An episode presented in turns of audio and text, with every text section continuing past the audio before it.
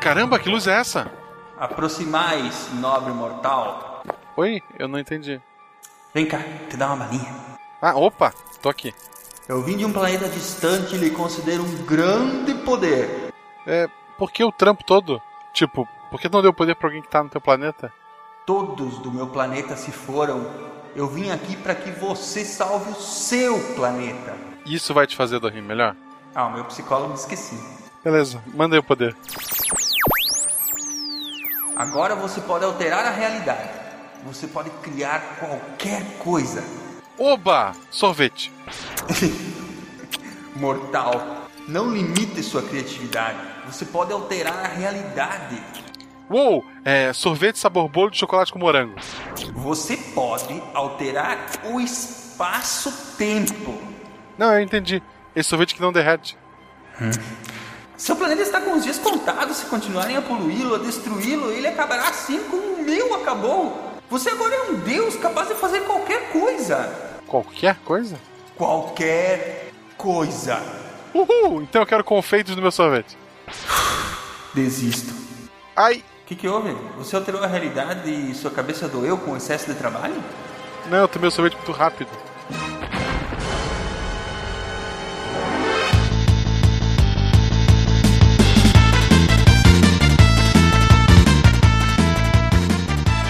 Olá pessoas, aqui é Fernando Malta de São Paulo.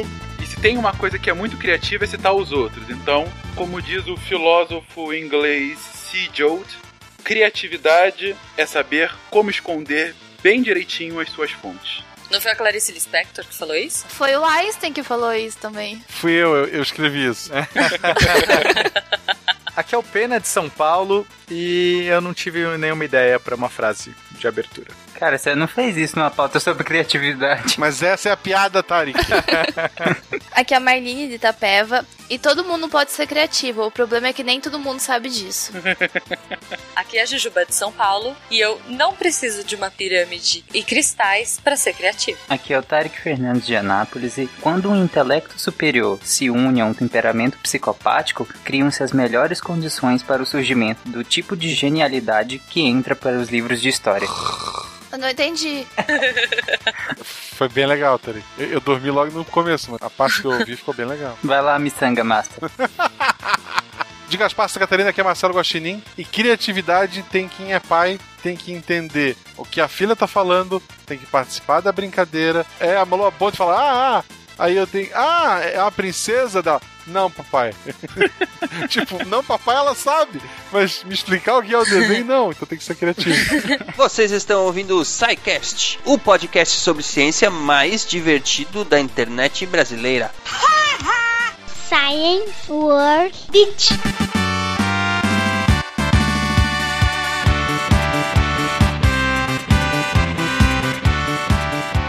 Sejam bem-vindos à sessão de recadinhos do SciCast, um oferecimento da seguinte, criando espaço para a experiência humana. Eu sou o Silmar. E eu sou a Jujuba. Ai, Jujuba, tudo bem? Tu, pe- tudo, peraí, só um pouquinho que eu tô terminando de pintar um quadro aqui. Eita, Pera. nós, Aí, você, é, tá criativa hoje? Ah, um pouquinho só. eu me senti assim, me inspirei nesse episódio e aqui criei uma obra de arte. Depois eu mostro pra vocês. Muito bem. Então inspire-se e diga aos nossos ouvintes como é que eles podem entrar em contatos com a produção do SciCast. Pra você entrar em contato com o SciCast, você manda e-mail. Não? Eu tô muito inspirada? Ai, Jesus Cristo. Desculpa, gente, desculpa. Eu não vi pra você entrar em contato. pra você entrar em contato com o SciCast, você manda e-mail para contato arroba scicast.com.br. E a melhor forma de enviar sua dúvida, crítica ou elogio é através do formulário de contatos do site. Procura lá no menu Contatos. É isso aí. E Juliana, hoje temos um Sim. anunciante muito bacana. Muito bacana, muito bom. Relacionado com o conteúdo de hoje, que também está espetacular. Estamos falando hoje sobre Sim. criatividade. E quando falamos de criatividade, tem tudo a ver com o nosso anunciante de hoje, que é o Gerando Conteúdo, uma startup Uhum. pensada para apresentar novas ideias para o mundo, criar oportunidades e dar visibilidade a novos talentos. É isso aí. O site basicamente é assim: ah, empresas podem postar lá coisas que elas querem, e, gente, pode ser qualquer coisa de qualquer área. É, assim, elas postam desafios, vamos por assim. Desafios e aí, criativos. a rede. É, exatamente. Não, na verdade, ela, põe, ela propõe ali o desafio e os criativos, que são as pessoas que se inscrevem no site. Ah, as pessoas que são criativas têm que usar a criatividade para resolver o desafio. É, mas tem um porém. O termo criativo aí que eles colocam no site é um jeito carinhoso pra chamar as pessoas que vão expor as ideias, porque qualquer pessoa, a gente vocês vão ouvir aí hoje no cast, qualquer um pode participar e, e criatividade é uma coisa um pouco subjetiva, não é sentar na sua pirâmide de cristal e, enfim, ah, pensar em, por cinco minutos que você vai ter uma ideia genial. Não é assim que as, que as coisas funcionam. A gente vai ver hoje no cast. Mas o bacana é isso. Então os desafios são propostos e aí os criativos vão lá e propõem ideias e soluções e, enfim, como resolver aquele problema da empresa. Então são essas duas grandes áreas aí. É como se a gente pudesse, então, nesse serviço, no gerando conteúdo, juntar empresas que têm problemas que necessitam de Sim. criatividade para serem solucionados com Sim. pessoas criativas que têm muitas ideias brotando em suas cabecinhas. E... Exatamente. E pode ser de qualquer, de qualquer área, né? A empresa quer solucionar um problema com publicidade, um problema com mídia, um problema É, com... ou sei lá, como bolar um prédio X em um ambiente. Pode ser tudo, engenharia, design. Como fazer um prédio torto. Pra ele ficar... É, que, que fique mais bonito fazer- que o da Petrobras. Não, qualquer coisa, qualquer problema. As- então, assim, as empresas elas podem, eh, podem ser de qualquer área e podem propor lá o que elas quiserem. E os criativos de qualquer área, se você achar que você tem uma solução bacana, você entra lá e dá os, e coloca a sua proposta. Então, eh, eu queria só falar um pouquinho. Eu, eu me formei em design, né?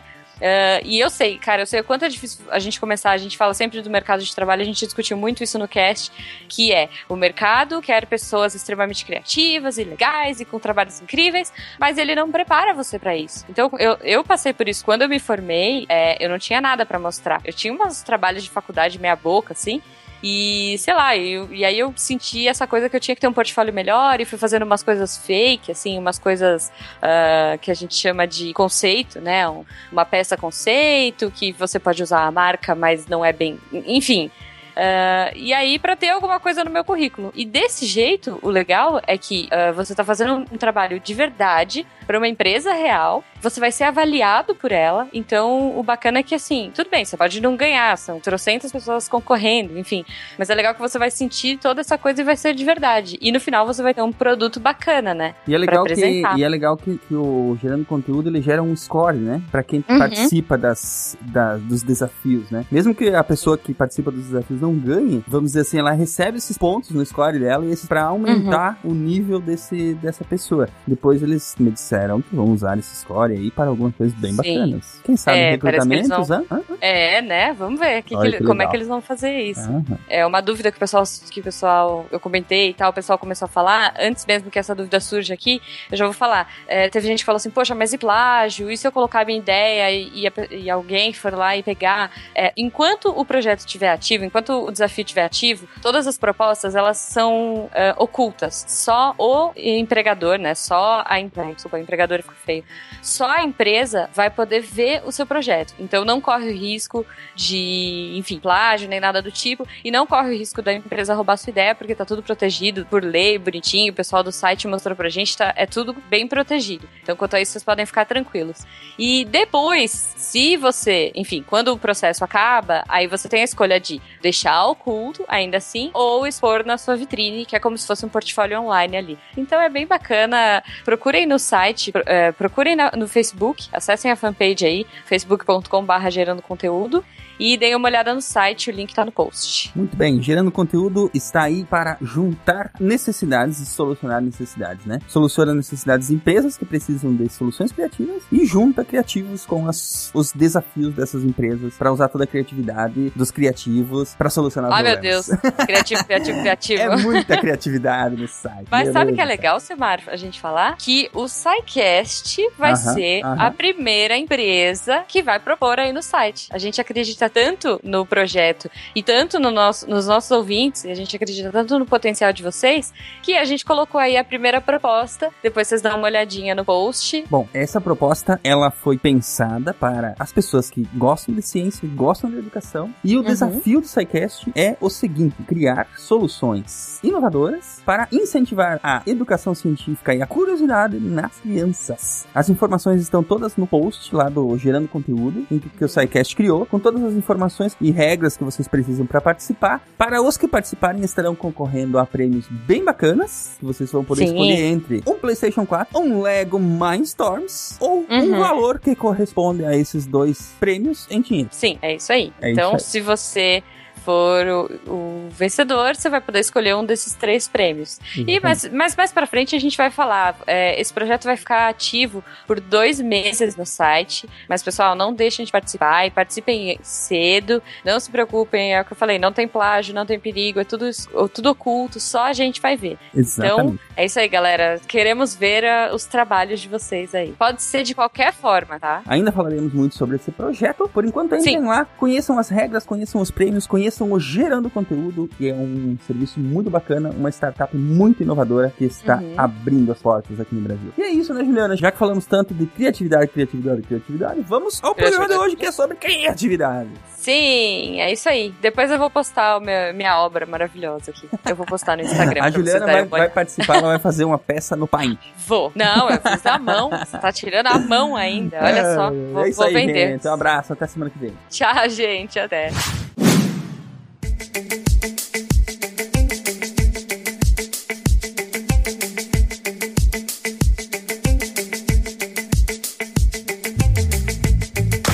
Criar é a essência da atividade humana.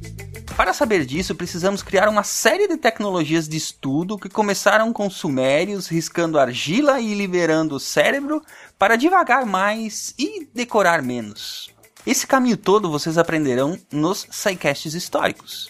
Hoje veremos o que é essa maneira diferente de ver as coisas comuns, essa capacidade de reinventar o seu e o meu mundo. Todos temos esse dom? Ou está reservado a gênios excêntricos, cientistas malucos e nerds antissociais? Olhe para o azul enquanto toma banho levemente alcoolizado depois de uma noite mal dormida. Aperte o play e venha ouvir sobre a criatividade.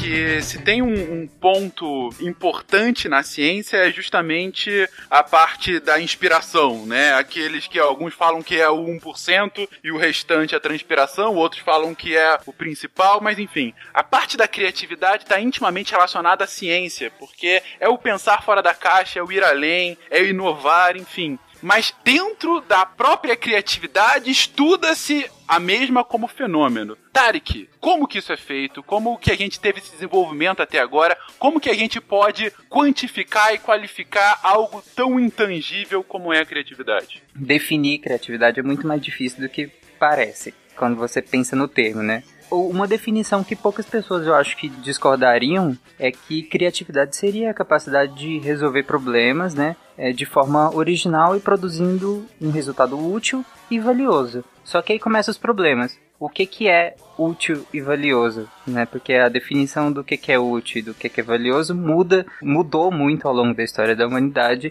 e hoje em dia mesmo muda de sociedade para sociedade. Então daí já começa a dificuldade. Se é produzir algo útil, o que, que é útil para você e o que, que é útil para mim? Uma definição talvez mais abrangente seja do, do psicólogo Philippe Vermont e ele fala que a criatividade seria a capacidade da pessoa de produzir ideias, descobertas, invenções, objetos artísticos novos e originais. São aceitos pelos especialistas como elementos valiosos no domínio da ciência, da tecnologia e da arte. Só que tanto essa definição desse psicólogo quanto a anterior, elas partem de que o conceito de criatividade ele é dado a algo que precisa ser validado por, por alguém externo. Nunca é, é no próprio criador. Você precisa que esse conceito seja validado externamente. Você mesmo dizer que uma coisa é criativa não necessariamente coloca essa coisa como criativa. Então, por mais que as definições pareçam diferentes, em essência, ela é basicamente a mesma. A mãe conta?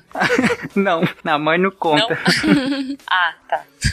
Tem que ser alguém externo, exceto sua mãe. Tem um psicólogo húngaro que ele dá também mais ou menos uma definição parecida. Eu não vou arriscar falar o nome dele, porque, né, o nome é muito complicado. Ele fala que a criatividade nunca tá na ação individual do sujeito. Ela tá sempre em três coisas que ele considera fundamental. Uma seria nas instituições sociais, né, que selecionam quais produtos individuais vão ser preservados dentro da sociedade. Então, ele, o produto é criado, essas instituições vão selecionar quais são os que vão perdurar, os que vão ser considerados e preservados dentro dessa sociedade. Outro elemento seria um aspecto cultural estável que preservaria e transmite os produtos selecionados para as próximas gerações. Então não bastaria preservar na atualidade, você precisa passar esse produto para a próxima geração. E o terceiro elemento seria o próprio sujeito, né? Promove a mudança do aspecto cultural e muda as instituições sociais também para que aquele produto seja considerado criativo. Então você vê que nunca está no sujeito da obra, nunca está no criador a definição de criatividade.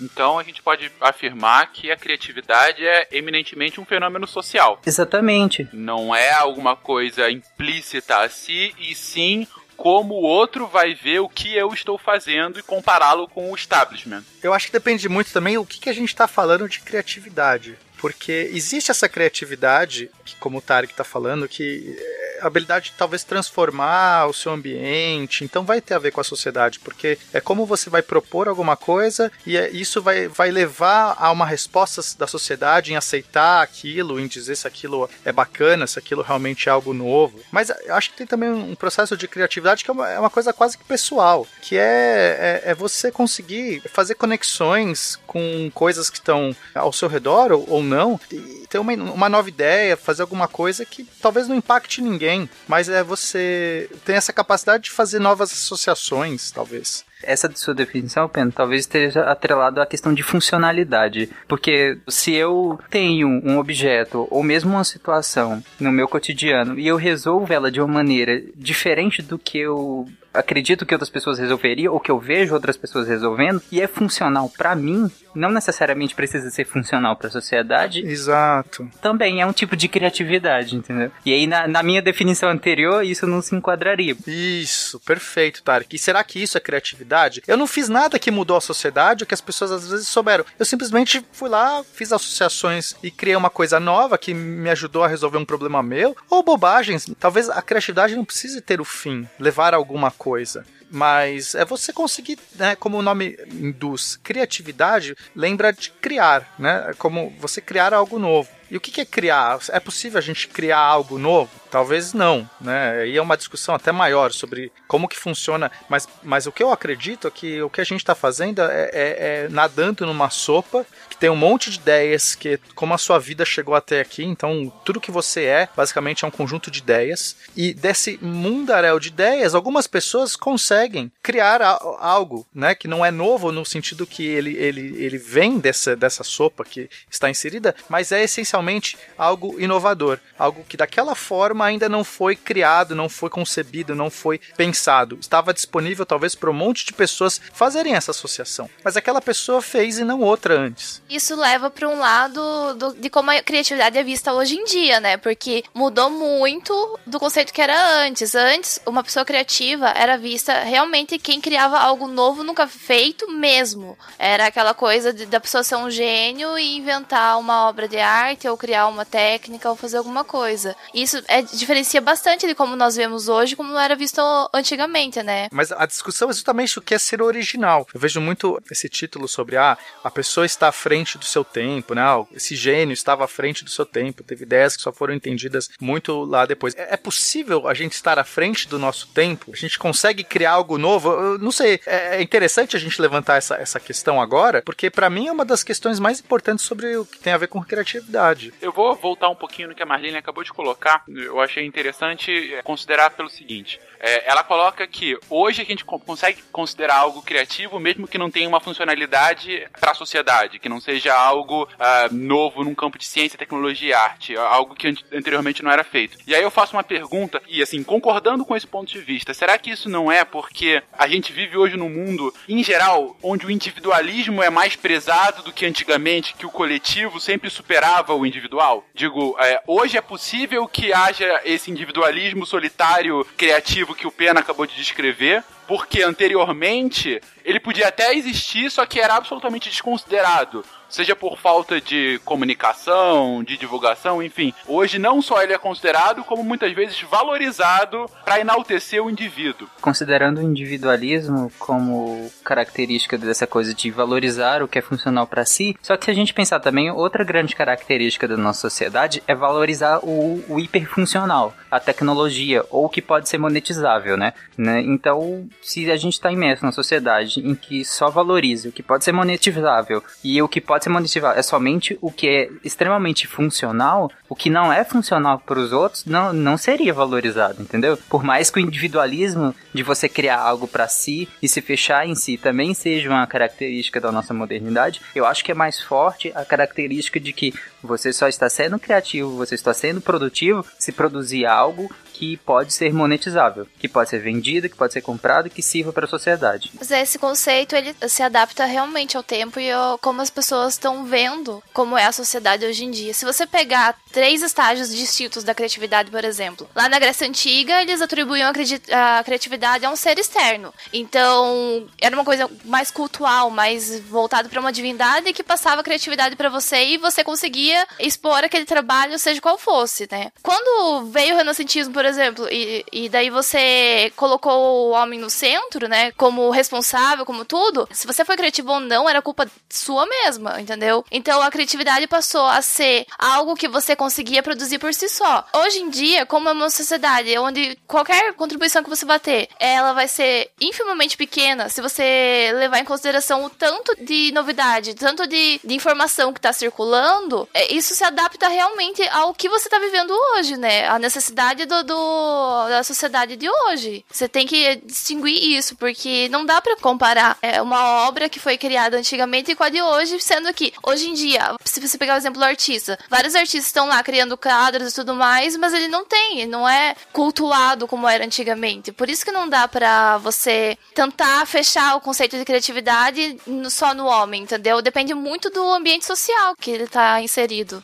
Corda invisível Acme.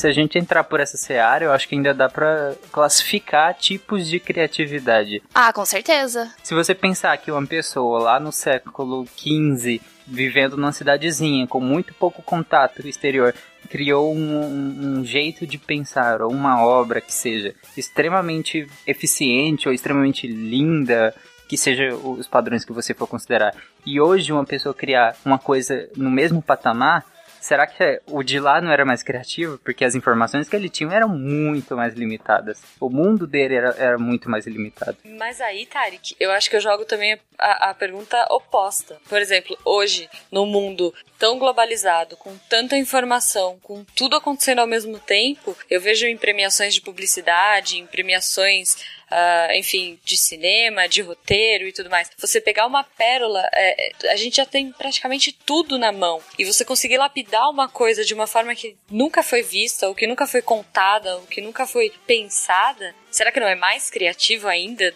Porque você já tem tudo isso? Concordo com você, Ju. Se você tem mais é, acesso, todo mundo tem mais acesso. Então eu acho que isso escala com a sociedade. A pessoa que consegue ser criativa, genial, enfim, ter um salto numa esfera limitada de comunicação, ela está concorrendo com pessoas que estão na mesma esfera limitada de comunicação. E é, é o mesmo tipo de indivíduo quando você está numa esfera global, vai conseguir também sobressair, porque todo mundo vai ser mais criativo. Então, se você escala, todo mundo é mais criativo, quem é criativo é quem é mais do que que média. Eu acho que aí já elimina completamente esse efeito. Então a gente está chegando a algumas conclusões básicas aqui. Primeiro, que de fato a criatividade é um fenômeno social. Ou seja, se ela não for vista tanto de um ponto de vista de o meu trabalho, a minha realização mediante meus pares, ela não pode ser considerada, porque eu estou sempre me comparando ao que é o cenário, ao que é o baseline, digamos assim. E é social histórico, porque também essa criatividade vai variar de acordo com o momento em que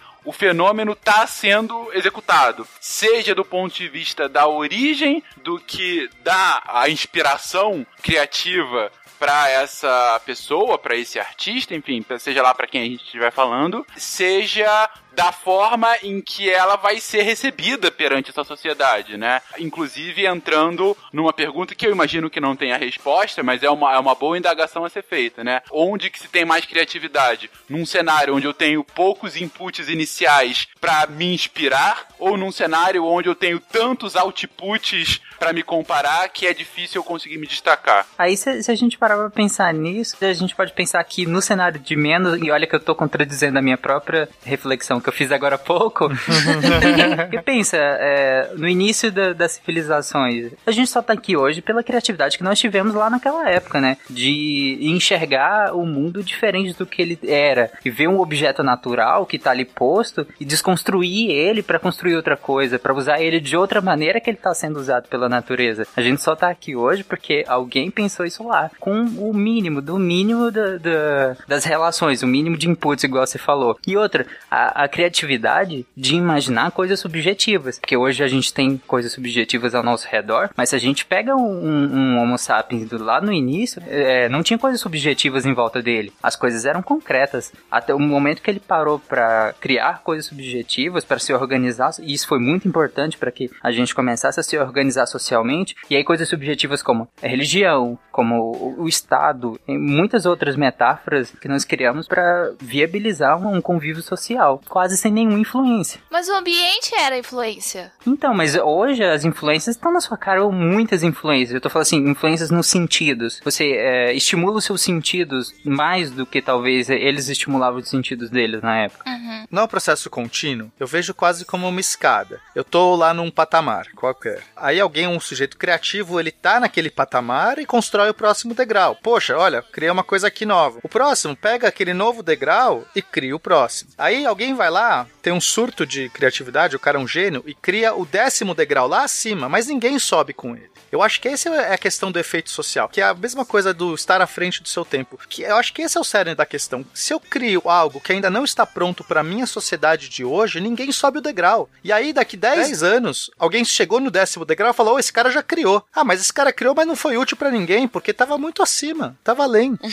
então, eu não sei, eu acho que é, essa é uma discussão interessante. Acho que tem construir é, linearmente, você tem que seguir. Linearmente não gosto dessa palavra, porque parece que é um caminho só. Mas seja lá de onde você estiver, você tem que ir jogando o próximo degrau. Talvez esses sejam as pessoas criativas nesse sentido que vocês estão colocando de definição, de que seja algo útil para a sociedade. Algo que as pessoas entendam, reconheçam que é algo novo, mas que estão aptas a subir. Se elas não estão aptas a subir, elas não vão nem entender que é algo novo ou que é algo importante. Mas aí, Pena, gostei muito dos dois pontos que você colocou. Primeiro, a máxima, né, de se eu vi mais longe é porque eu estava em ombros gigantes, ou seja, essa coisa da escadinha, como você colocou, né? Eu me aproveito e eu me inspiro, eu bebo das fontes dos grandes anteriormente para poder conseguir uma próxima escala, que é, na verdade, um dos conceitos mais básicos da própria ciência, né? Essa construção que vai sendo se auto-construindo, mas ela tem que dar utilidade, tem que dar algum valor para alguém. Mas vamos focar em utilidade. Aí eu pergunto para vocês, uma obra de arte que seja absolutamente fora de qualquer padrão estético daquela sociedade, ela também vai entrar nessa máxima de utilidade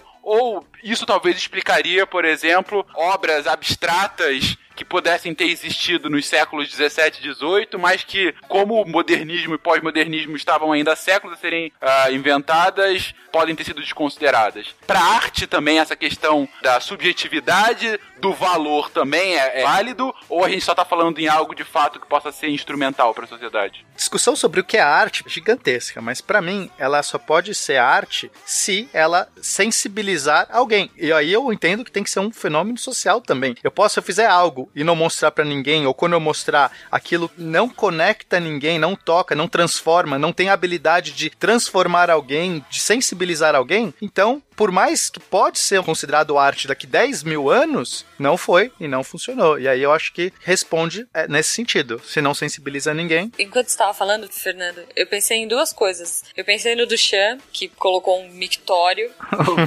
Mas foi uma zoação dele, né? Ele, ele fala depois, foi uma zoação dele e levaram a sério demais. Ué, mas às vezes é isso, cara. Eh, Mas sensibilizou alguém. Sensibilizou e levou uma discussão. Exato, levou a uma discussão de, de tipo, poxa, estamos industrializando a arte, qualquer coisa pode ser arte agora, né? Enfim, abriu, sensibilizou alguém. Romero Brito.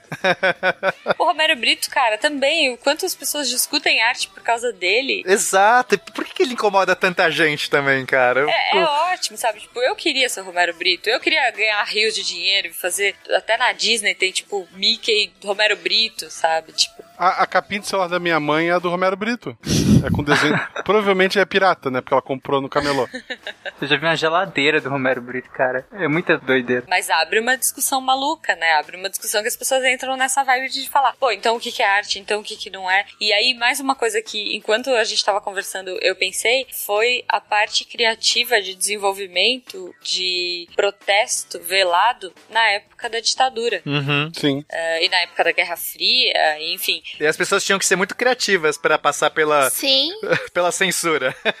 Muito, muito pra, pra protestar, sabe? Mas aí entra no- na ideia de que a, a criatividade ela se adapta ao contexto que ela tá inserida, né? Exato, é uma necessidade. Se você não for criativo, se você for óbvio, o seu protesto não vai passar. Não, o- por exemplo, o punk rock, quando surgiu, ele surgiu numa época que o cara, pra ser músico, ele tinha que estudar música, e eram bandas com a cada vez músicas maiores e com milhões de instrumentos e solo, e os caras só queriam fazer barulho e cantar uma música. Então eles disseram, ah, vamos cantar sem saber cantar, vamos tocar sem saber tocar, e vamos ver o que, que vai sair disso. E todo o movimento musical que tá até hoje. Exato, mas isso levou a alguma coisa. Sim. Assim como o punk rock, imagina quantos outros movimentos que começaram com uma ideia super legal e tal, que rompe os valores, mas que ninguém deu prosseguimento. Existe um sensor aí, a sociedade vira como um sensor do que vale a pena e o que não vale. Quantas coisas ficaram no limiar que poderiam ter sido geniais e é, viraram uma bola?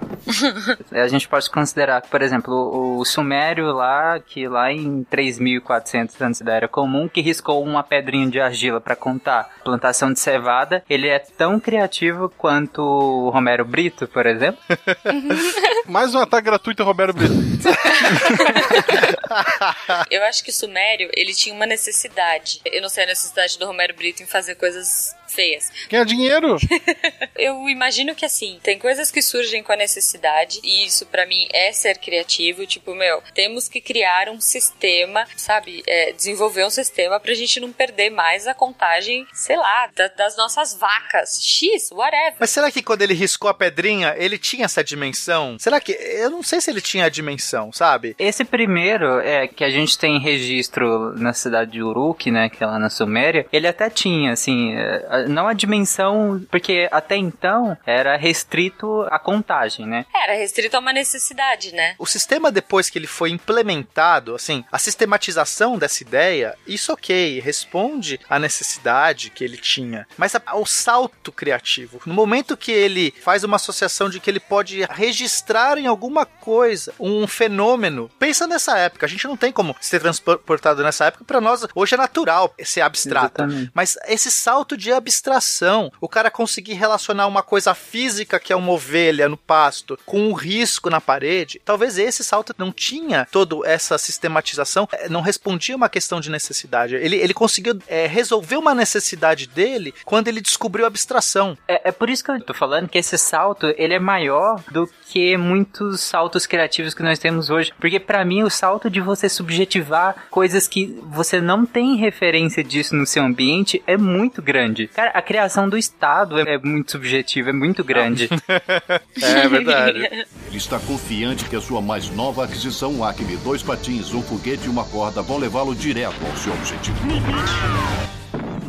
Se você para pra pensar, o quão de fato é abstrato você riscar uma parede e isso simbolizar algum tipo de conta. Quão é mais abstrato isso do que, não sei, o início da álgebra lá na frente, quando você está sistematizando é, esse pensamento, ou ainda mais à frente, os primeiros conceitos de que, na verdade, a Terra era redonda, que não era o centro do universo, depois, enfim, que o mundo poderia ser explicado todo fisicamente por leis universais. Gente, isso é um negócio absolutamente explodidor de cérebros, né? Você vê, nossa, é verdade. eu posso definir o mundo com equações, é isso mesmo. E aí você chega até nos tempos mais atuais, digamos assim, uma das coisas mais subjetivas e mais complexas para mentes incautas hoje é você entender física quântica, que é um negócio que você tem que sair de tudo que você é, é, aceita como realidade. A realidade visível, ela não consegue explicar o, o, fenômeno subatômico, né? Enfim, o fenômeno de fato quântico. Se você for fazer uma comparação nessa linha histórica do que é mais criativo ou menos criativo, eu sinceramente não conseguiria explicar, porque todos eles foram, na minha concepção, explosões de criatividade, explosões que nos levaram num patamar cada vez maior e se retroalimentando e que vão levar próximo. Não sei até que ponto, mas que vão aumentar, aumentar, aumentar. E isso é ciência. E mais do que isso, isso também é muito cultura. A criatividade humana só pode existir porque em algum momento o ser humano começou a se representar, representar o seu próprio conhecimento, representar o que sabia e o que deixar para as próximas gerações a partir de arte, do conhecimento escrito, do conhecimento oral, enfim, de uma série de representações físicas ou ideológicas que foram levadas geração após geração e isso é o que hoje a gente entende por cultura. E é isso que nos distingue dos demais animais. E aí quer dizer então que a gente não pode falar que animais podem ser criativos? Depende, né?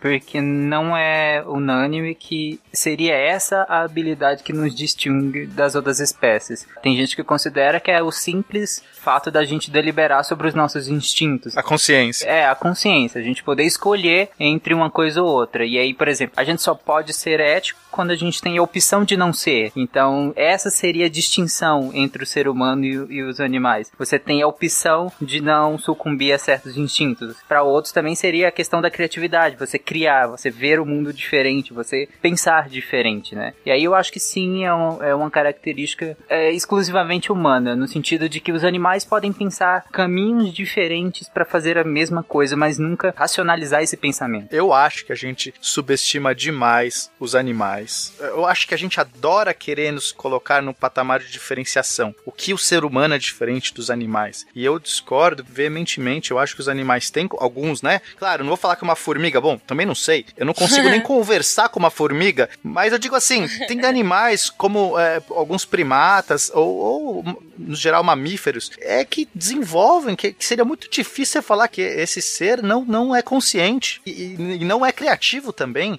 Nossa, a gente gosta de se surpreender, nossa, que cachorro inteligente, não sei o quê. Mas é, eu acho que muitas vezes a gente subestima nessa tentativa de nos separarmos dos animais, que preciso me afirmar o tempo todo que eu sou diferente desse. Não, eu acho bobagem. Eu acho que os animais são criativos e eles são conscientes, alguns pelo menos eu estou reproduzindo a fala de, do, do, que alguns pensadores, né? No, no, caso, pessoalmente, eu também eu me vejo também como animal, acho que todos deveriam no, nos ver como animais. Eu também te vejo como animal, também.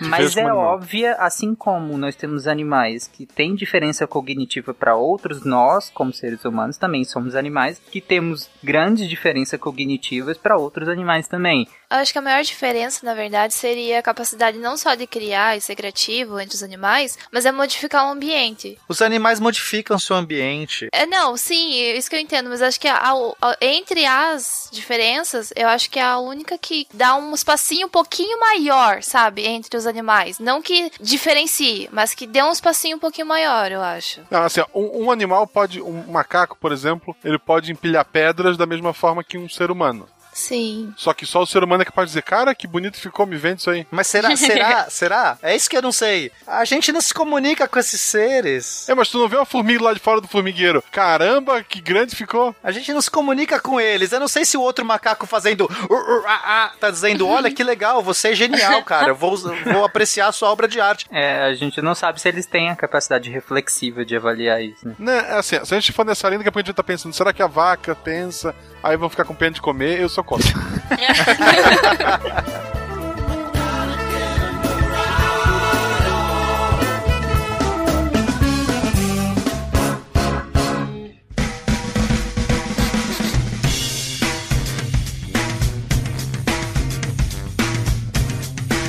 Voltando pro ser humano, voltando pro ser humano criativo, eu tenho uma dúvida. Eu tenho um livro que chama Desenhando com o Lado Direito do Cérebro. Quero muito saber. Tem gente que fala assim pra mim: canhoto é mais criativo, porque usa o lado esquerdo. Não, mas aí o destro usa o lado racional, canhoto usa o lado criativo. Como funciona isso? Tipo, tem algum fundamento isso? Do mesmo fundamento que taurino é a pessoa ciumenta. Jujuba, eu sou canhoto, já ouvi demais isso, que eu seria mais criativo, tenho uma letra mais bonita, consigo desenhar. Qualquer pessoa que me conhece sabe que eu sou, então, a exceção a essa regra, que eu sou um horror, ninguém entende a minha letra, e os meus desenhos são, no máximo, de palito. Bom, eu sou ambidestro. Então, eu também sou ambidestra. E aí eu fico assim, peraí, então eu tenho os dois lados? Não, gente, eu sou de humanas, eu não gosto de fazer conta. Peraí, eu não sou tão racional. eu sou ambicanhoto, eu, eu sou terrível com.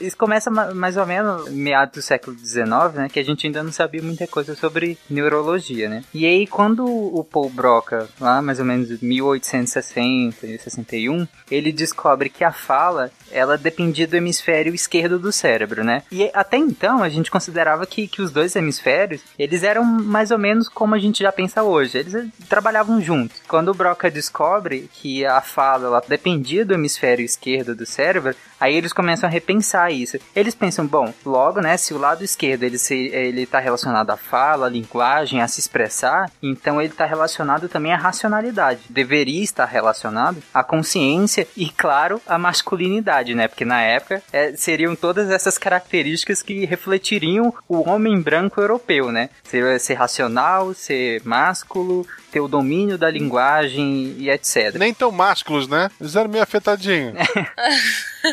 Tudo que era, assim, vamos dizer assim, positivo socialmente pro branco europeu se associou ao lado esquerdo do cérebro. O lado direito, né, por consequência, ficou com a irracionalidade, com a emotividade, com a parte inconsciente do cérebro e, claro, com a feminilidade. Na época associava essas, entre as suas fraquezas, eh, a emotividade e tal, com a mulher. E, inclusive, quando essa teoria é exportada para outras regiões, inclusive eles consideram que a, a- o responsável pela pele negra está localizado do lado direito do cérebro.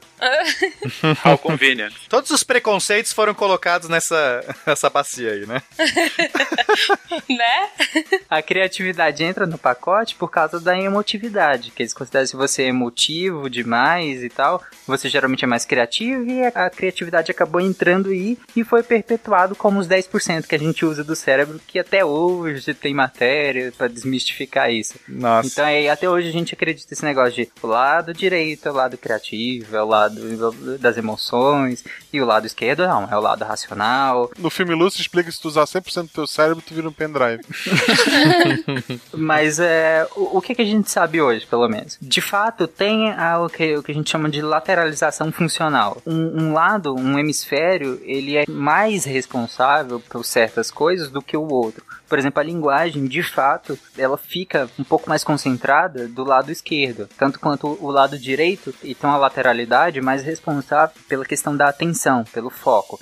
Só que as outras coisas, não, as outras coisas elas são totalmente é, difusas. A criatividade ela é totalmente difusa no cérebro. Mesmo porque na criatividade você meio que vai juntando tudo, né? É, você faz várias associações. É, a criatividade você precisa de imaginação, você precisa de, de experiências visuais, de experiências auditivas, de experiências olfativas. Você precisa de todos esses sentidos e, e como o neurocientista o Steven Koslin provou lá na década de 90 que você precisa de todas essas características para você você ter uma mente imaginativa que influencia na imaginação e logo influencia na criatividade. E para ter isso tudo, você precisaria de muitas áreas cerebrais. Eu imagino que pessoas diferentes ambas criativas usam de maneira diferente o cérebro, porque acho que vai depender muito de como você faz essas associações. Então, o Beethoven compondo vai ter uma criatividade diferente, talvez, de um Einstein pensando na relatividade, né? Exatamente, isso depende muito da sua experiência, do que você viveu. Isso acaba sendo uma limitação, porque a sua criatividade geralmente está limitada pelo seu background de experiência. Para você pensar que certas coisas poderiam ser diferentes, primeiro você tem que saber que certas coisas existem. Uhum. Você tem que saber que a segunda via existe. Porque senão fica muito difícil de, de criar isso do nada. Você precisa ter essas informações sensoriais, essas experiências ricas, para que você pegue todos esses pedacinhos de experiências que você tem e vai juntando em figuras, em coisas diferentes. Tipo um dragão, que é um lagarto gigante com asa de morcego. É meio isso. A doutora Suzana Herculano, ela falou da representação, por exemplo, dos aliens no cinema. Ele Aham. geralmente tem um padrão, com- é sempre muito parecido com o ser humano e geralmente reflete alguns medos do contexto social. Se a gente pega a representação de alguns monstros do cinema, alguns refletem muito os medos sociais, os medos do contexto histórico. Tem muito a ver com semiótica isso. A semiótica estuda, eh, enfim, é uma ciência que estuda ah, os símbolos, as linguagens simbólicas. E eu acho que, que você está falando, a ideia de alien, né, já virou uma ideia. Já, já- agora já tem um símbolo. Aquele alien, normalmente, quando a gente fala alien, a gente imagina aquela cabeça grande, aqueles olhos escuros. É, é tipo, não pense em azul, tipo, não pense em aliens. Eu penso em azul, um bebê gigante azul. Ah, meu Não, Deus. existem várias ideias também de alien, né? Porque nem todo mundo vai beber. Tem gente que vai pensar no alien do Ridley Scott. É ET de Varginha. A minha infância, cara, foi o ET de Varginha. É porque essa é a sua referência, né? É, então. Exato. Cara, imagina que curioso, se a gente chegar pra alguém de uma tribo isolada e falar alien, eu fico muito curioso pra saber qual é a imagem mental que essa pessoa vai formar. Isso talvez também explique, então, o porquê que o imaginário de dragões era algo muito comum durante a Idade Média e Renascença, enquanto que um Cthulhu só veio a existir no contemporâneo, porque era algo que é tão fora da realidade que nem poderia ser descrito. Você precisa se apegar a alguma coisa, você não vai criar nada do nada, né? Você não vai fugir totalmente da caixa. Tem, tem que partir de pressupostos que você conheça. Pra você sair da caixa, você tem que se reconhecer numa caixa. Eu acho que é interessante isso. se você nem tá em caixa nenhuma, Aham. Você não tem nem de onde sair, não né? tem nem de onde sair. Você precisa partir de um conhecimento prévio. Não tem jeito. Vamos pegar o cinema. O máximo que o cinema conseguiu é, evoluir disso é representar medos psicológicos, aqueles filmes que trabalham o terror psicológico, que não precisa mostrar, e aí geralmente são os filmes que eu mais gosto, porque não estraga o momento. A bruxa de Blair, cara. Sabe, que brinca com o seu psicológico, que brinca com seus medos internos. E o legal é que é relativo. Esse filme, quando ele é bom, ele é diferente pra cada pessoa, porque ele brinca com seu medo interno. Por isso que alguns filmes que acabam mostrando demais perdem a graça, porque o, o que mostra menos, você projeta o seu medo lá. Eu pego até esse exemplo que eu falei, da bruxa de Blair. No primeiro, não aparece nada. É um conceito só, é uma ideia de uma bruxa, de uma entidade, de uma coisa. No segundo, aparece a bruxa. E aí perde toda a graça. O próprio Tubarão é, foi um sucesso por conta disso. O Steven Spielberg, ele queria fazer um tubarão, queria fazer o tubarão, e o tubarão que ele conseguia fazer era muito feio, era, era nojento. A galera lá de produção de arte não tava conseguindo fazer um tubarão. Já tinha filmado, já tinha rodado lá cenas com tubarão, com aquele tubarão nojentão. E aí na edição, o editor falou assim: vamos cortar os tudo que tiver tubarão a gente tira. E foi por isso que o filme virou aí um dos maiores clássicos de todos os tempos. Outro exemplo de criatividade, Michael Jackson no, no clipe do Billie Jean, tem aquela cena clássica dele pulando e acendendo os ladrilhos, né? A ideia era ele andar e todos acenderem. Só que deu um problema elétrico, eles não conseguiam acender todos ao mesmo tempo. Aí o Michael falou: vocês conseguem acender alguns? Ah, a gente consegue acender esse, esse e aquele. Não, beleza. E ele improvisou aquela dança que ele faz pulando de um pro outro e só acendeu o que ele pula. Ele criou o passo na hora para poder filmar e fazer o clipe. Então ele teve uma criatividade ali. De ele pegou o que ele tinha na hora, no improviso, e criou aquela, aquela cena que eu acho maravilhosa. Num teste de criatividade, ir de Michael Jackson a filmes de suspense e aliens é algo de fato bem inesperado. Parabéns, pessoas. Estamos cumprindo. Estão cumprindo a missão. Somos criativos, cara. O plano em ação é cobrir a rodovia 605, o trajeto preferido de Papaléguas com Supercola Acre. Uma outra área que são, já são áreas mais profundas do córtex pré-frontal e regiões temporais, que são essas regiões acima da, da sua orelha, elas já estão envolvidas com a construção de simulações mentais em experiências passadas, ou então em pensamento sobre o futuro, sabe? Quando você quer criar cenários alternativos para o seu presente e pensar no futuro. E aí por isso que ela é, que ela é responsável também pela cognição social. Quando a gente está imaginando o que uma outra pessoa está pensando, é muito importante socialmente que a gente faça isso, né? Então é, essa área também é ativa. Você está imaginando cenários futuros partindo de um presente. Que na adolescência, basicamente, tu tá prevendo um não. Aí você não tá. né? O que é sempre. Ô, dó. Nossa, eu refleti muito a minha agora, né? O cara ficou agora. muito triste agora. É de um amigo meu, gente.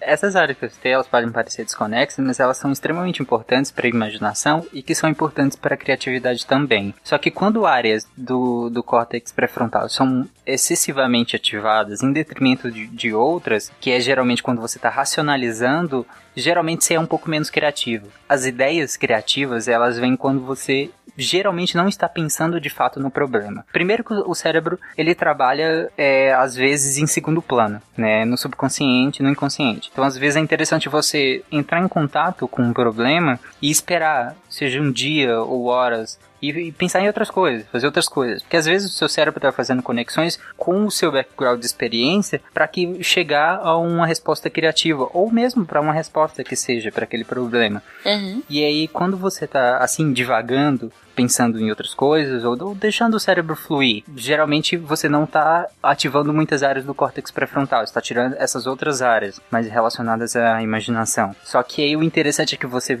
depois disso, volte à racionalidade para justamente avaliar esse tipo de ideia. Se ela se adequa ao seu problema. Porque não adianta só você ser hiper criativo, porque às vezes a sua criatividade pode te levar a, a lugares que não são interessantes, a criações que não são interessantes. Uhum. Que nem uma vez eu tive a ideia de fazer beterraba frita para vender, eu imaginei grandes McDonald's só vendendo beterraba frita, e aí cinco segundos depois eu fritei a beterraba e ficou horrível. Aí a minha ideia caiu, tá vendo? Se eu deixasse devagar, eu ia abrir uma loja de beterrabas fritas. Mas aí meu córtex pré-frontal chegou lá e falou, pera, frita primeiro e come, e aí foi isso que eu fiz. Estou aqui gravando podcast. Já tem um defeito no processo. Teu corte devia ter dito, não, cara, vai fritar uma batata.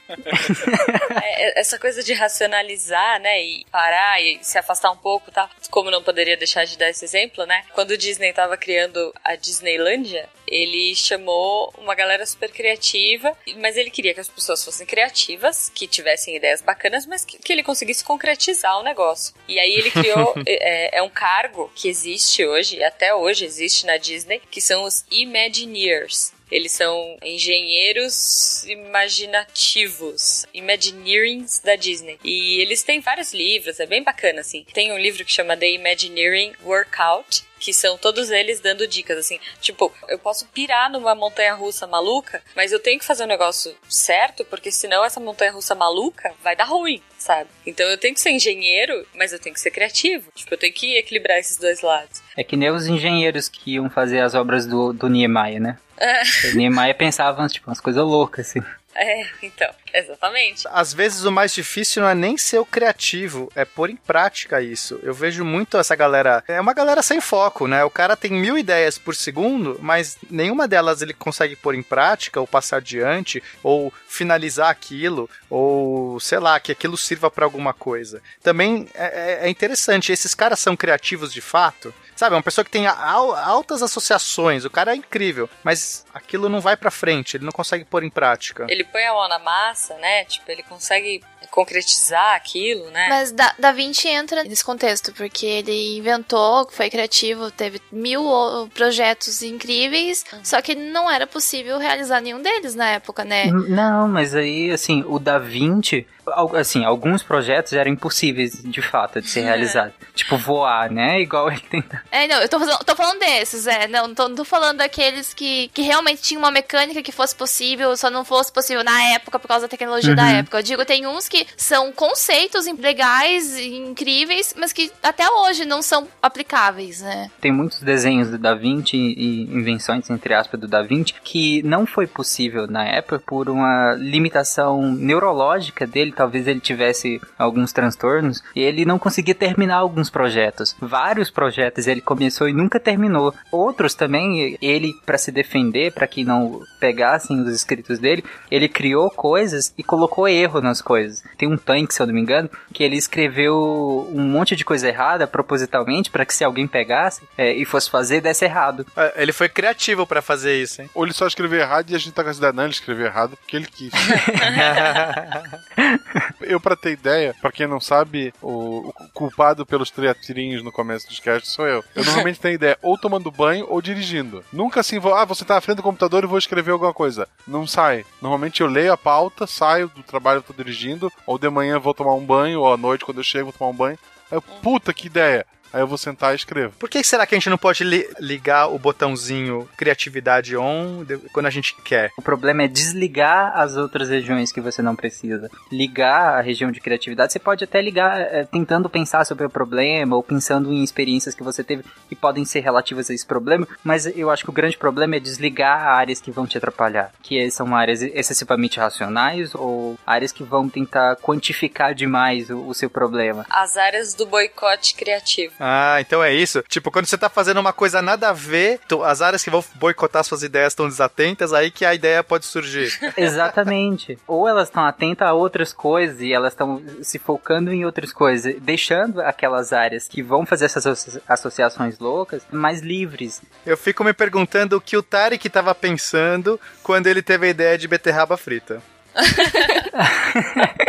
Tudo isso que vocês estão falando sobre pensar, sobre imaginar, eu tô sempre imaginando os personagens do Divertidamente fazendo essa ação, né? Tô esperando a Pixar fazer logo a continuação pra explicar tudo isso, porque o Tarek pensando no beterraba, o que que estaria acontecendo, né? O que ele tava fazendo nessa hora? Melhor não perguntar. Eu imaginei a sala de controle do Tarik, a tristeza conduzida e a alegria enforcada lá atrás. Oh, meu Obrigado, Marcelo. Corda invisível Acme.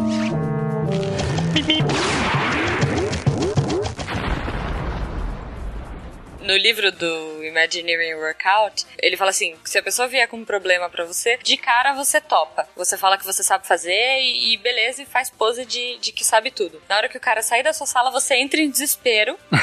Depois disso, você procura todas as referências que você puder, fica tipo horas e horas vendo referência, vendo é, exemplos, pessoas que já fizeram ou coisas do tipo, e aí você guarda tudo, vai pro cinema ou vai pro parque, vai curtir a vida e depois você volta pro problema. É exatamente isso que eu faço quando o Silmar me manda proposta de pauta. Tava pensando, a Nojinho também tá pendurada lá com a alegria, porque pra ele pensar em fritar beterraba, gente, por favor, né? Ela se enforcou nesse dia. Gente, eu juro que na hora a ideia pareceu sensacional. Eu juro que na hora eu pensei, meu Deus, como que ninguém nunca pensou nisso? Vou criar impérios de ba- beterraba frita. Tarek, excelente gancho que você pega então. Pensar fora da caixa, pensar fora do comum. E ao mesmo tempo que isso é o que deve ser prezado para que a gente chegue na criatividade, a gente tem um sistema de ensino onde, na verdade, o método fechado, fórmulas, padrões, a caixa é passada para o aluno. Como pensar, o como agir. Você tem uma orientação muito assertiva sobre o certo e o errado, em especial o ensino fundamental. O ensino médio você começa a quebrar um pouco isso, mas ensino fundamental você tem muito o branco e o preto, né? Bem claramente o que é o certo e o errado. E em especial em ciências mais reflexivas, como história ou geografia, você tem a história de fato como é contada e não tem versões, é aquela versão. Assim, não tô colocando todas as escolas e todos os métodos de ensino, mas colocando numa média geral, você está colocando, na verdade,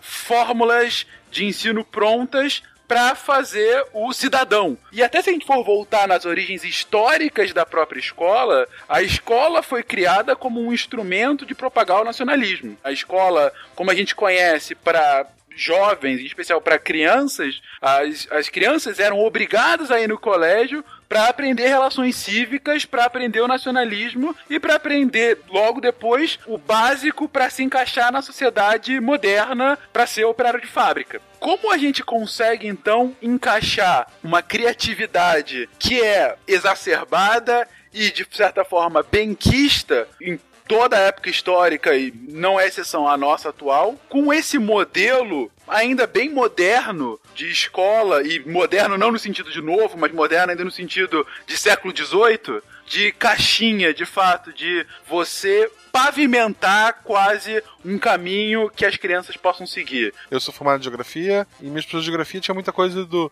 resumam o capítulo tal e me entregue como trabalho. Ou responda este questionário que dessas 10 questões, 5 vão ser a prova. Tipo, sabe, aí quando eu fui dar aula de geografia, aconteceu de uma mãe vir reclamar comigo assim: como é que meu filho foi tão mal se só decorar as coisas? É muito triste. É, é muito triste o que fazem com as crianças. É justamente a idade que ela pode se- ser mais estimulada, é a, é a idade que ela entra na escola e ela é moldada daquela forma, né? É engraçado, na verdade, como a sociedade valoriza a criatividade e ela- a criatividade nunca é vista como algo. É sempre vista, na verdade, como algo positivo, né? Nunca como algo negativo.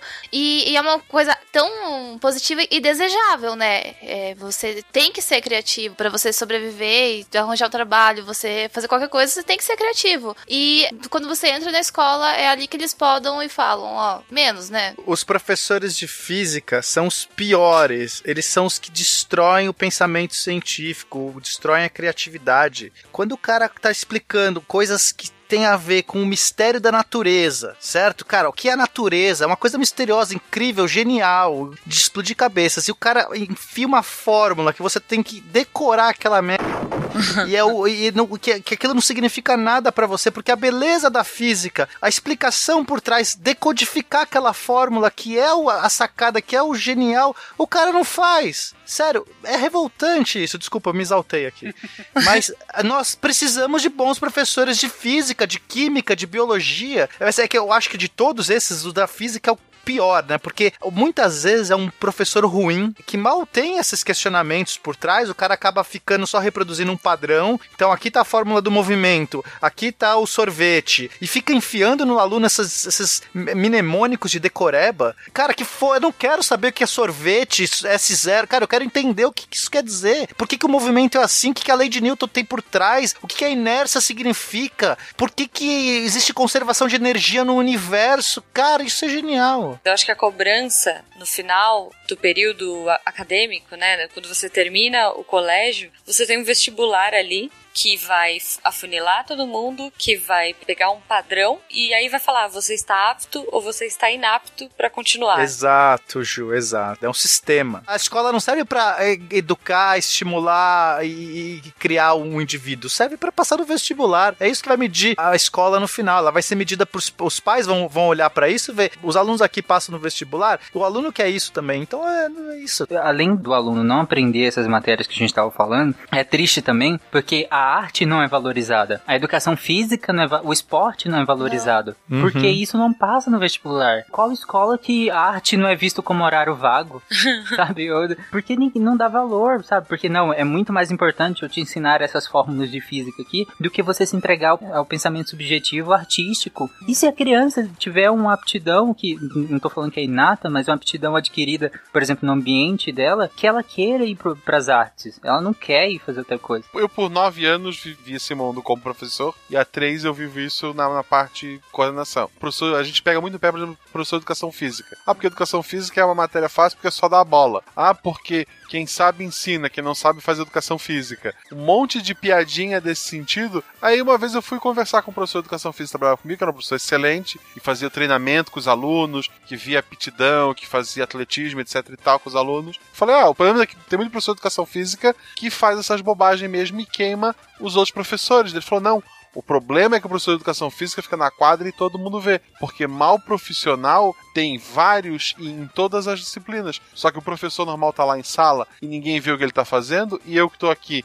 na quadra, se eu, se eu jogar uma bola, se eu pegar um dia e fazer, ah, hoje é, é aula livre, todo mundo vai estar vendo o que eu tô fazendo. Enquanto o professor de arte deu uma folhinha pros alunos fazer um desenho livre, enquanto, sei lá, o professor de geografia passou um questionário e dormiu na, na, na mesa e ninguém tá vendo. Tem muito professor que já desistiu do sistema, porque o sistema ele é terrível com o professor mesmo, ou simplesmente tá lá porque ah, dou um bilhão de aulas, dou aula de manhã, à tarde, à noite, não tenho tempo pra preparar nada, vou fazer de qualquer jeito, ou porque ele sabe que se ele fizer uma atividade diferente, o colégio vai tentar podar, o colégio vai querer, ah, eu quero resultado, eu quero que o aluno passe. Teve uma professora que tentou, certa vez, fazer um trabalho com celular com fotos. Da professora de ciências, né, do, de sétima, oitava série. Ah, vamos bater foto de, sei lá, uma paisagem tu veja próximo da tua casa. Quando isso chegou na diretora, ela proibiu, porque, ah, não, como é que tu vai te responsabilizar se o aluno estiver com o celular na rua e roubarem o celular dele? Sabe? É, Olha o tipo de argumento. a pessoa tenta fazer uma ideia fora da caixa e não, não é isso. A aula não é isso, a aula é na sala. Ou a professora que, sei lá, que ah, hoje é uma atividade do livro, que não tem nada de errado nisso. É, eu usei como exemplo que às vezes se o cara só faz isso ele tá errado, mas pô, às vezes o livro tá lá, o material para estar ajudando.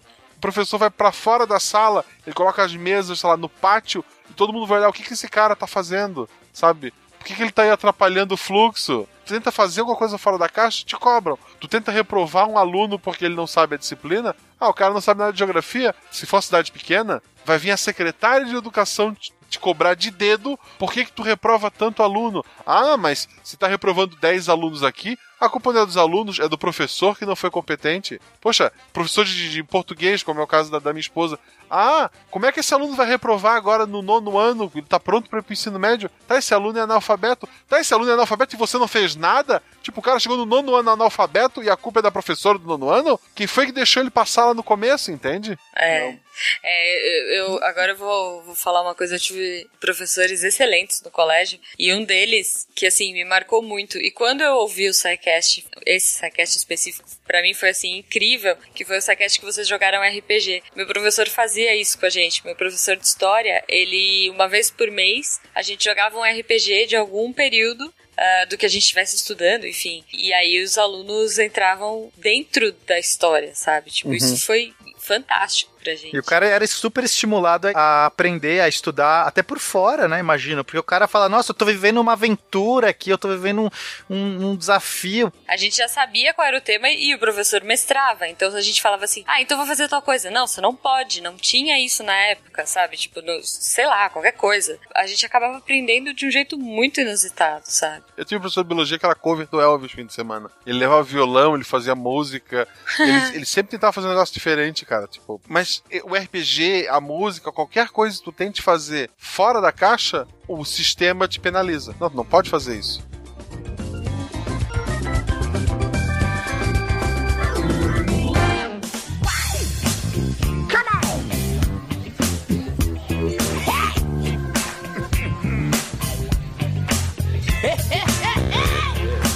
A escola hoje não é uma escola que empodere a criatividade, é sim a escola que tenta te guiar para um sistema que no final vai te avaliar a partir de alguns métodos quantitativos para conhecimentos tais que você possa ingressar num ensino superior, que você possa ter condição de empregabilidade. E mais uma vez, isso está absolutamente relacionado à própria motivo de existir da escola, que não é enobrecer a condição humana e sim preparar a, aquela criança para ser um cidadão dentro de um modelo capitalista. O governo federal ele vai cobrar do estado. Por que, que tá reprovando tanto aluno aí no teu estado? Não quero saber o que tá acontecendo, tá reprovando. Ele vai cobrar das prefeituras. A prefeitura vai cobrar da escola, a diretora vai cobrar do professor. Tipo, ah, tem que estar aprovando aluno, tem que ser matéria fácil, tem que ser mastigado. Ah, esse tuas perguntas aí que é muito aberto, faz o aluno, ele vai devagar muito, fica muito difícil de estar avaliando.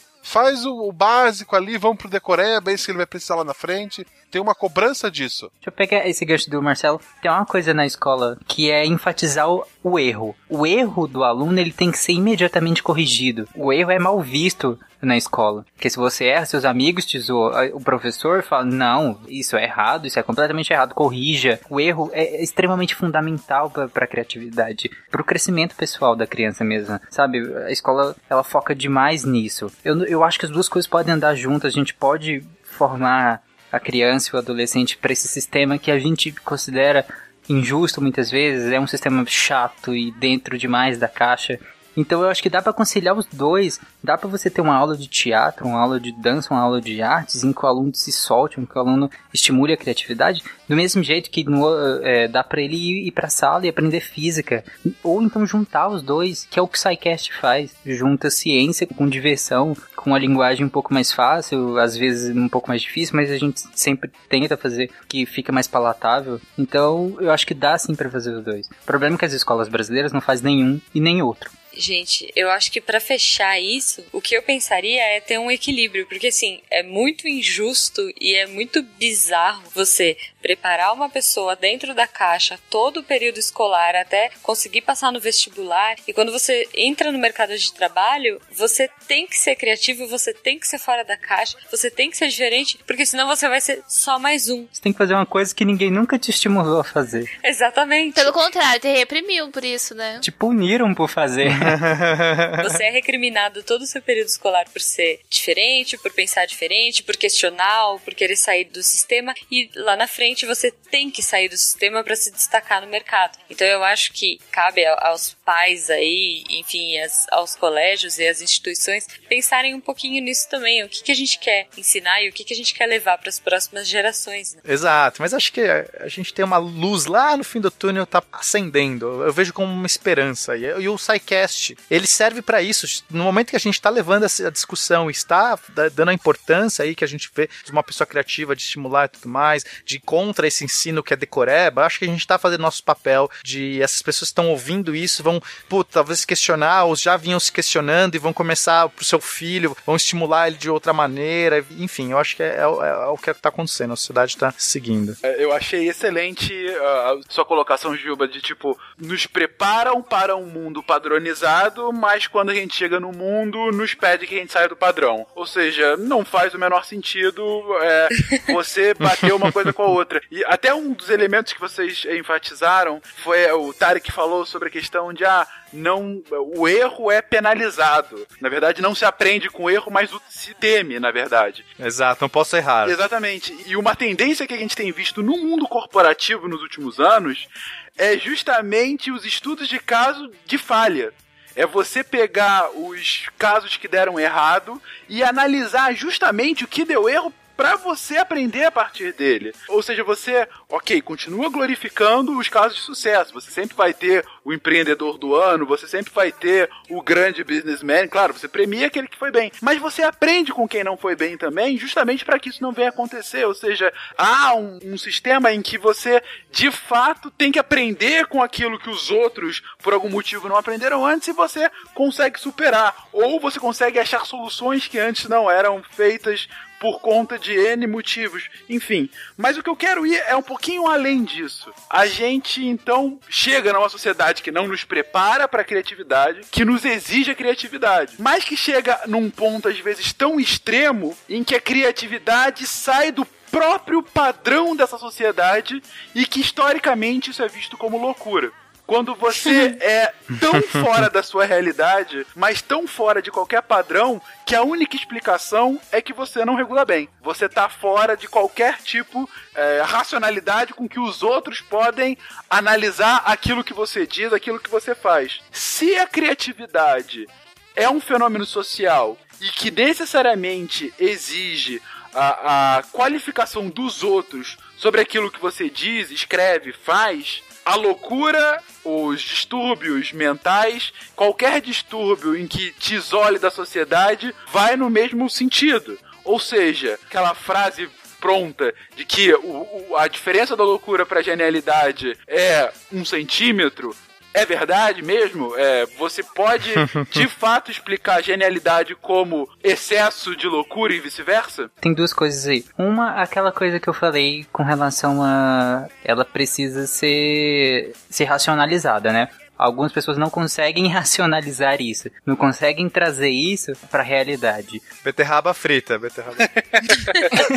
é a beterraba frita. Outras coisas, nós classificamos como criativo o produto, muito pouco o criador. Algumas características do criador que como sociedade a gente não valoriza, mas quando o criador cria coisas que nós consideramos muito criativas, a gente ignora. Por exemplo, o Van Gogh, o Tolstói, o, Manche, o Tchaikovsky, Tchaikovsky, o Schumann, todos esses, eles tinham transtornos sérios psiquiátricos. Sim, o Dali, por exemplo, ele era... O Dali também, o Da Vinci. Então, todos eles a gente pega o produto que nós já somos sensacionais justamente porque nós paramos antes de chegar naquele ponto, geralmente, né? Geralmente não temos a capacidade de chegar naquele ponto. É, nós valorizamos muito quem chega. Pegamos a característica do produto que nós consideramos criativo e valorizamos, colocamos no criador dela. Só que as características intrínsecas do criador nós não valorizamos. Só que a gente neutraliza isso para justamente valorizar o criador. Só que isso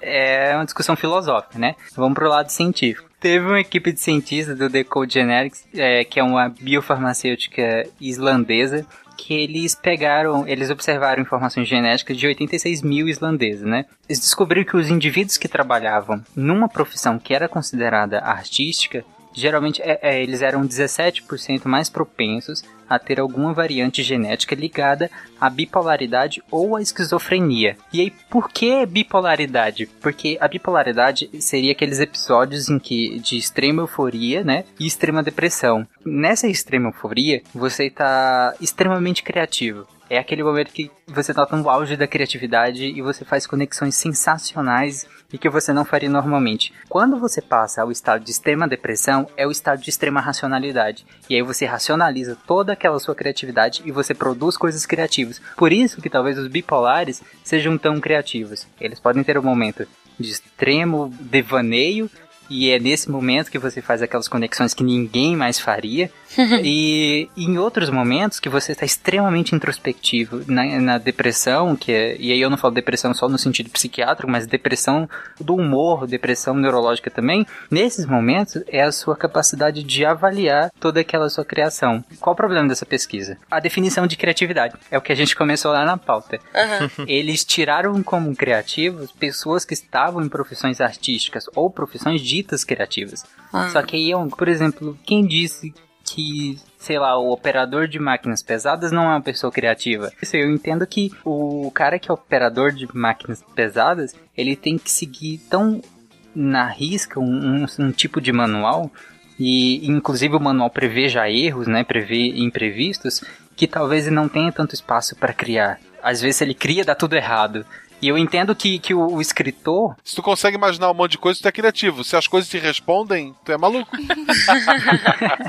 Ele está confiante que a sua mais nova aquisição, um Acme, dois patins, um foguete e uma corda, vão levá-lo direto ao seu objetivo.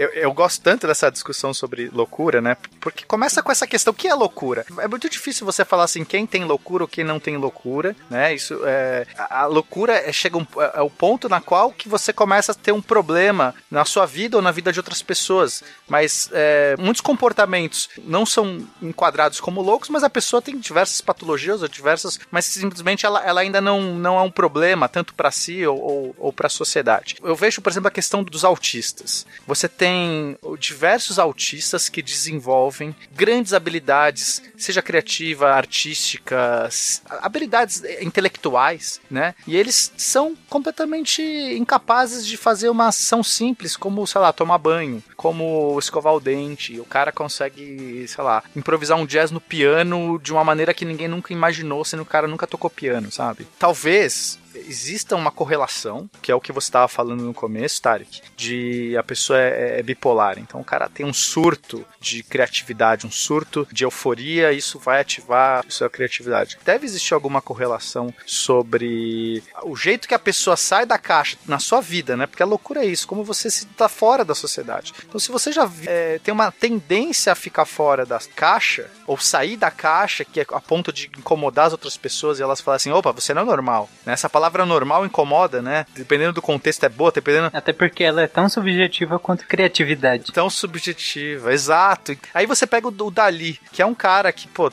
é, comprovadamente tem vários problemas aí encaixados na psicologia e tudo mais, mas é um cara que dialoga comigo, por exemplo, ele dialoga muito, eu gosto muito de Dali, então né, eu vou falar por mim. Mas que ele consegue ali, é, nos quadros dele ou nas esculturas dele, as pessoas nem sabem às vezes que o Dali fazia escultura e fazia umas incríveis, é, explorar conceitos, cara, que eu fico, que eu me debruço horas ali, né? Fico cara, que tá por trás dessa, dessa escultura, desse quadro dali, que, que mexe muito comigo. Eu acho que deve ter algum tipo de correlação, sim. Até porque muitas pessoas assim, é, que foram tidas como desviantes né, da sociedade, loucas, elas buscaram refúgio justamente na arte, pela arte acolher esse tipo de pensamento, né? O distoante do comum.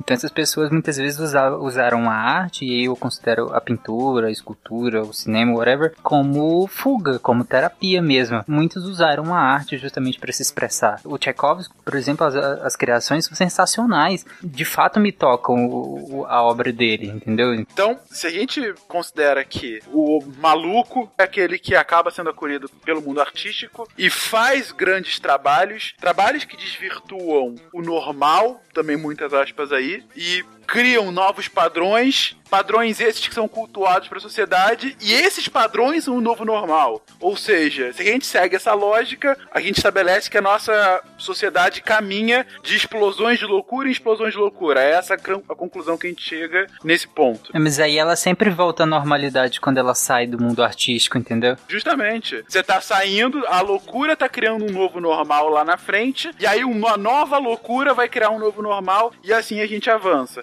Ou seja, aquele cara da Suméria.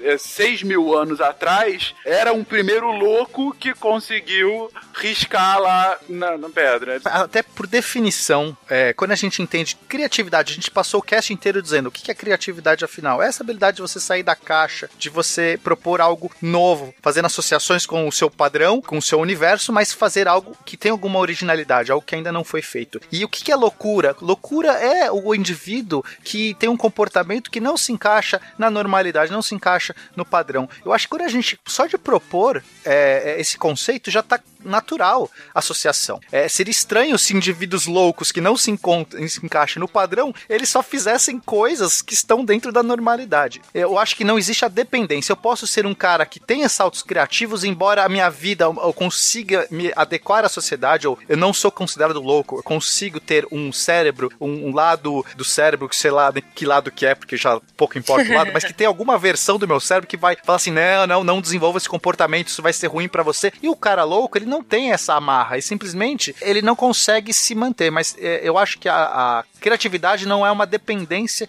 do estado da loucura. Aham, E eu posso ser considerado louco e não ser um grande artista. E também pode ser isso.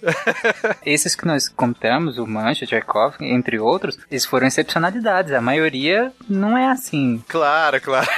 ou a boa parte não é assim, ou nunca chegou a ser conhecido assim. Tem transtornos, eles precisam, devem ser medicados e tratados, gente. Cuidado. às, vezes, às vezes a gente glamoriza demais isso e, e tipo, nossa, é lindo, então. Não, é extremamente sofrido para essas pessoas. Com certeza. E muitas não são é, artistas super renomadas, nem super hiper criativas. São só doentes mentais e precisam de tratamento. Para ser criativo, tem que, ter, tem que se comunicar com a sociedade no final. Sim, era isso que eu ia falar. Né? Você tem que ter o É. diálogo. Tem uma categoria de loucos que vão ser ultra criativos, mas eles vão estar além do, do próximo degrau. E aí, o tipo de coisa, de arte, seja lá o que for, não comunica com as pessoas que não são loucas, elas simplesmente vão ser rejeitadas e aquilo não vai ter valor. Então, fica a pergunta pra vocês, e que fica inclusive pros ouvintes e talvez até pra uma discussão futura num, num, num cast nesse sentido.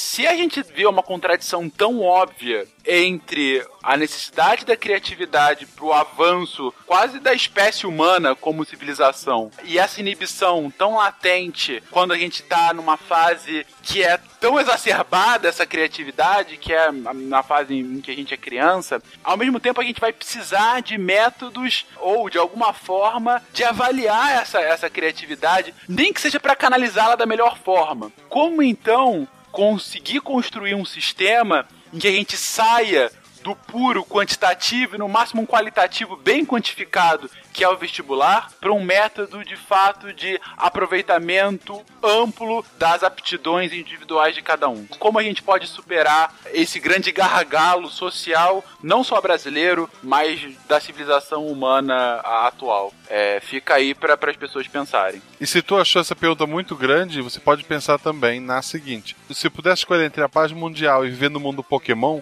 qual seria o seu Pokémon inicial?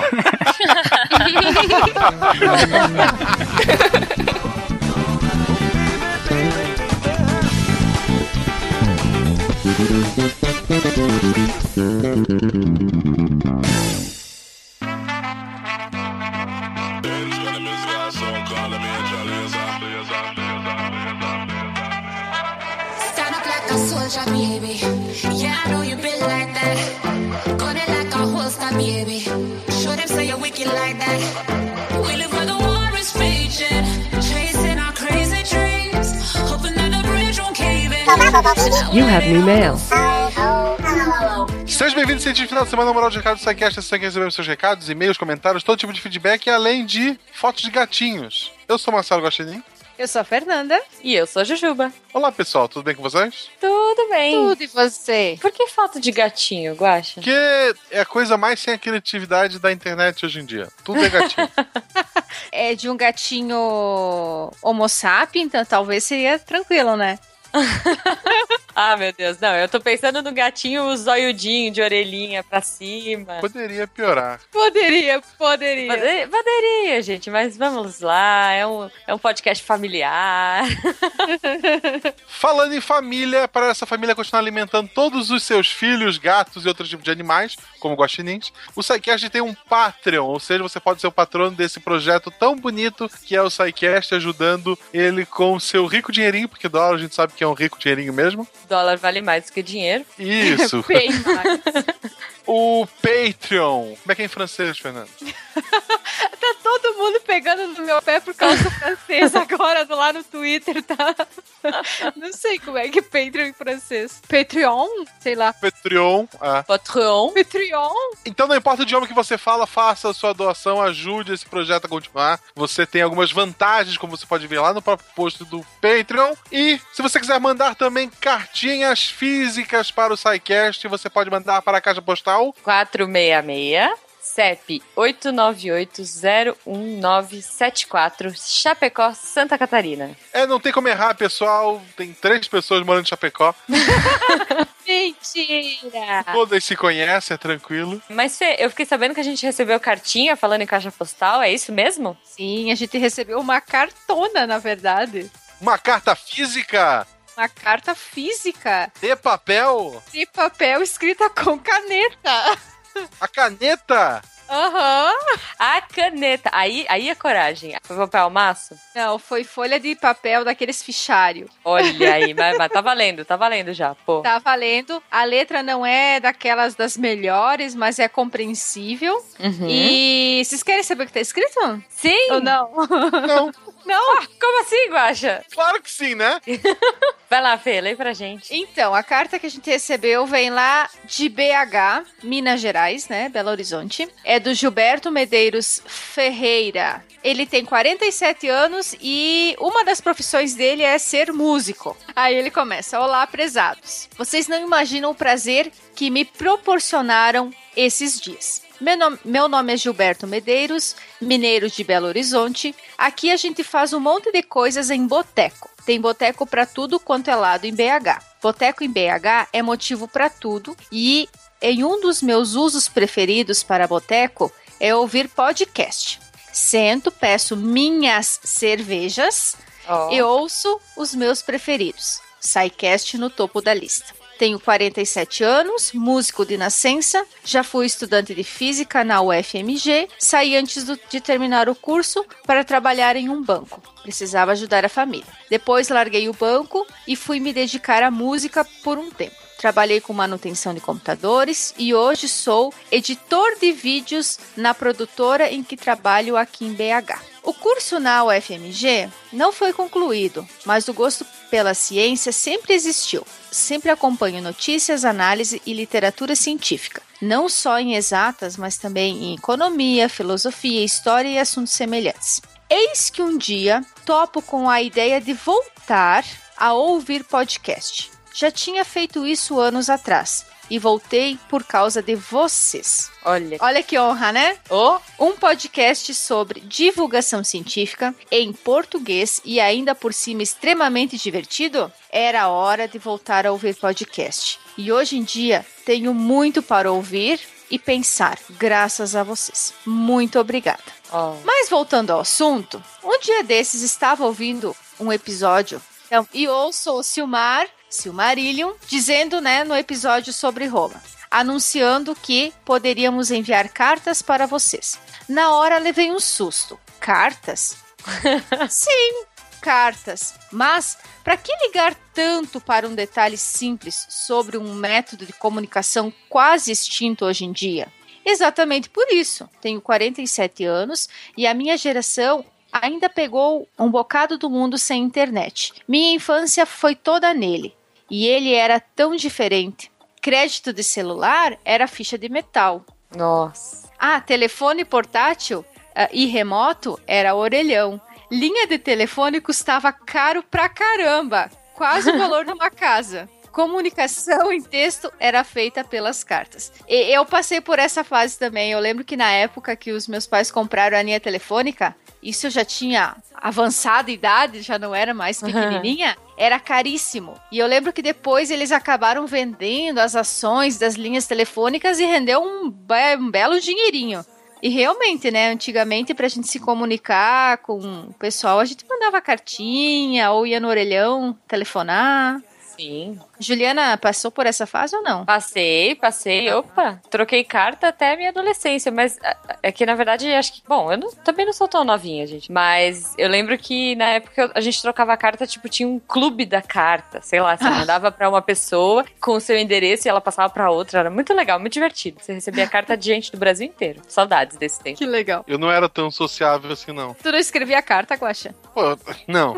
não. Pô, papel de carta, gente. É- é- Era a melhor desculpa pra poder usar todos os papéis de carta que eu juntei na minha infância. Aquelas pastas e pastas de papel de carta. Era muito legal. Bom, continuando aqui, ele continua dizendo: Escrevi cartas para pedir emprego, solicitar conserto, mandar notícias, trocar informações com fan fanzines das minhas bandas. Será que é isso? Das minhas bandas preferidas?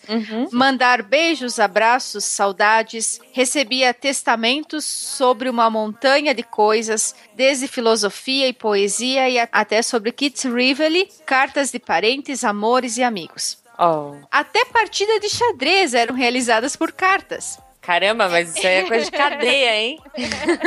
Era muito divertido. E apesar do tempo quase sempre muito longo para ter a resposta, a gente perdia um tempão lendo, escrevendo, reescrevendo, lendo tudo e mesmo assim riscando alguma palavra e mandando tudo borrado. A gente expunha muito nas cartas que enviávamos, à espera de respostas, revisando na cabeça o que podia ter ficado bem ou mal dito, já preparando uma resposta para a resposta que nem tinha sido ainda elaborada. Nossa, é, é bons tempos, bons tempos, gente. Bons tempos. Você esperava o carteiro, eu, eu esperava toda semana pra ver se ia chegar a cartinha nova. Eu também. Adorava. Quando eu era bem novinha, eu tinha uns namoradinhos que morava longe, né? Em outro estado. Inclusive, tinha um que era lá de BH. E aí, imagina, Santa Catarina, BH, demorava mais de uma semana pra chegar a carta. E aí ele me escrevia, daí eu respondia até que chegava lá, né? Uma, duas semanas depois ele recebia a resposta. Tá vendo? Hoje em dia o povo vê lá, ó, pega o WhatsApp aperta, aparece visualizado não respondido, acabou. DR,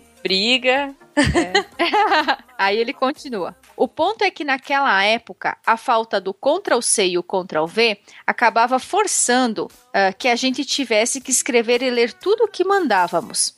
A demora em poder ter uma resposta fazia a gente revisar tudo, pensar nas reações que seriam geradas, interpretar e escrever o mais próximo possível do que pensávamos sobre os assuntos das cartas daquele tempo. Uma carta não podia ser apagada como um post infeliz. Ou comentada dois segundos depois, com a timeline do Facebook. Viu? Viu? É, elas marcavam, criavam movimentos, geravam intrigas, ideias, até rancores. E isso era muito legal. Escrevi muito quando era mais novo e sinto falta. Até minha letra, que era considerada boa, ficou esse horror. Espero que alguém esteja entendendo. É, tá um pouco difícil, mas estamos conseguindo.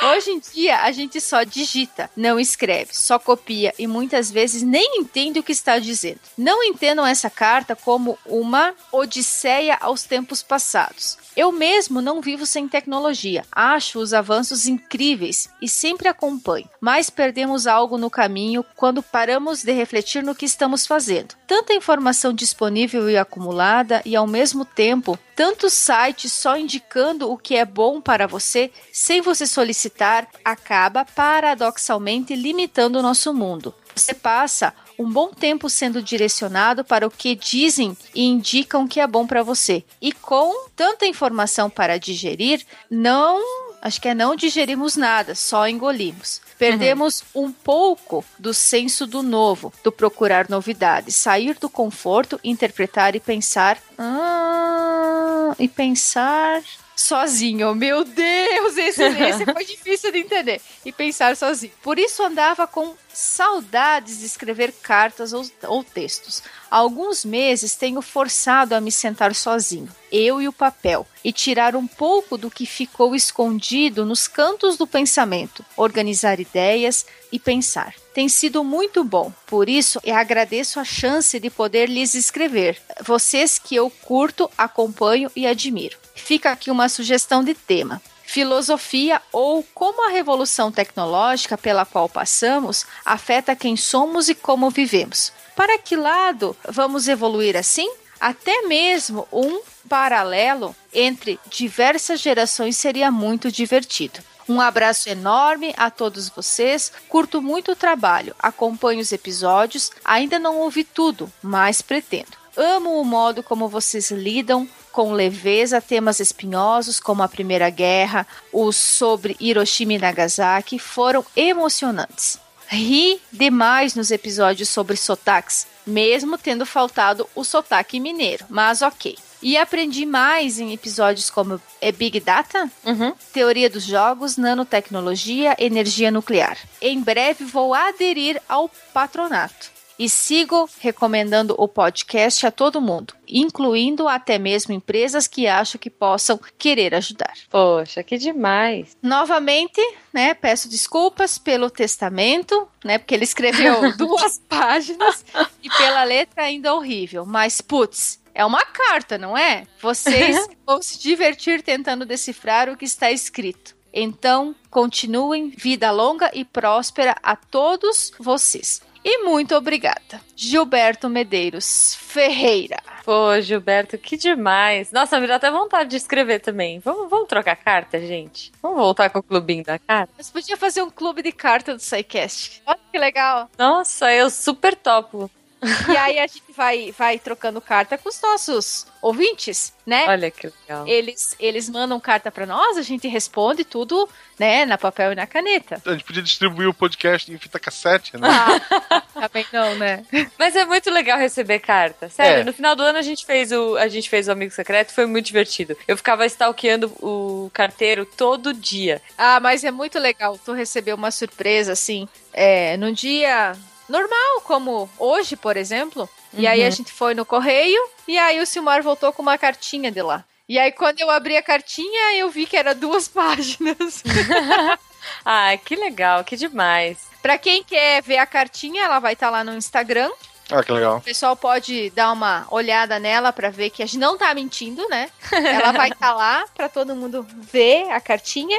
E o pessoal que tá aí nos ouvindo e quiser continuar mandando cartinhas, nós estamos aqui de braços e corações abertos esperando as cartinhas de vocês. Sim, é isso aí. Fica o desafio pra campus do ano que vem, que eu vou levar uma piscininha de plástico e vou pôr todas as cartinhas que a gente receber lá dentro. Se tiver cartinha suficiente, né? E vem o desafio também, né? Que se tiver cartinha suficiente, o Silmar se fantasia de Xuxa. Isso, isso. e o Guaxa de Praga. De praga, é.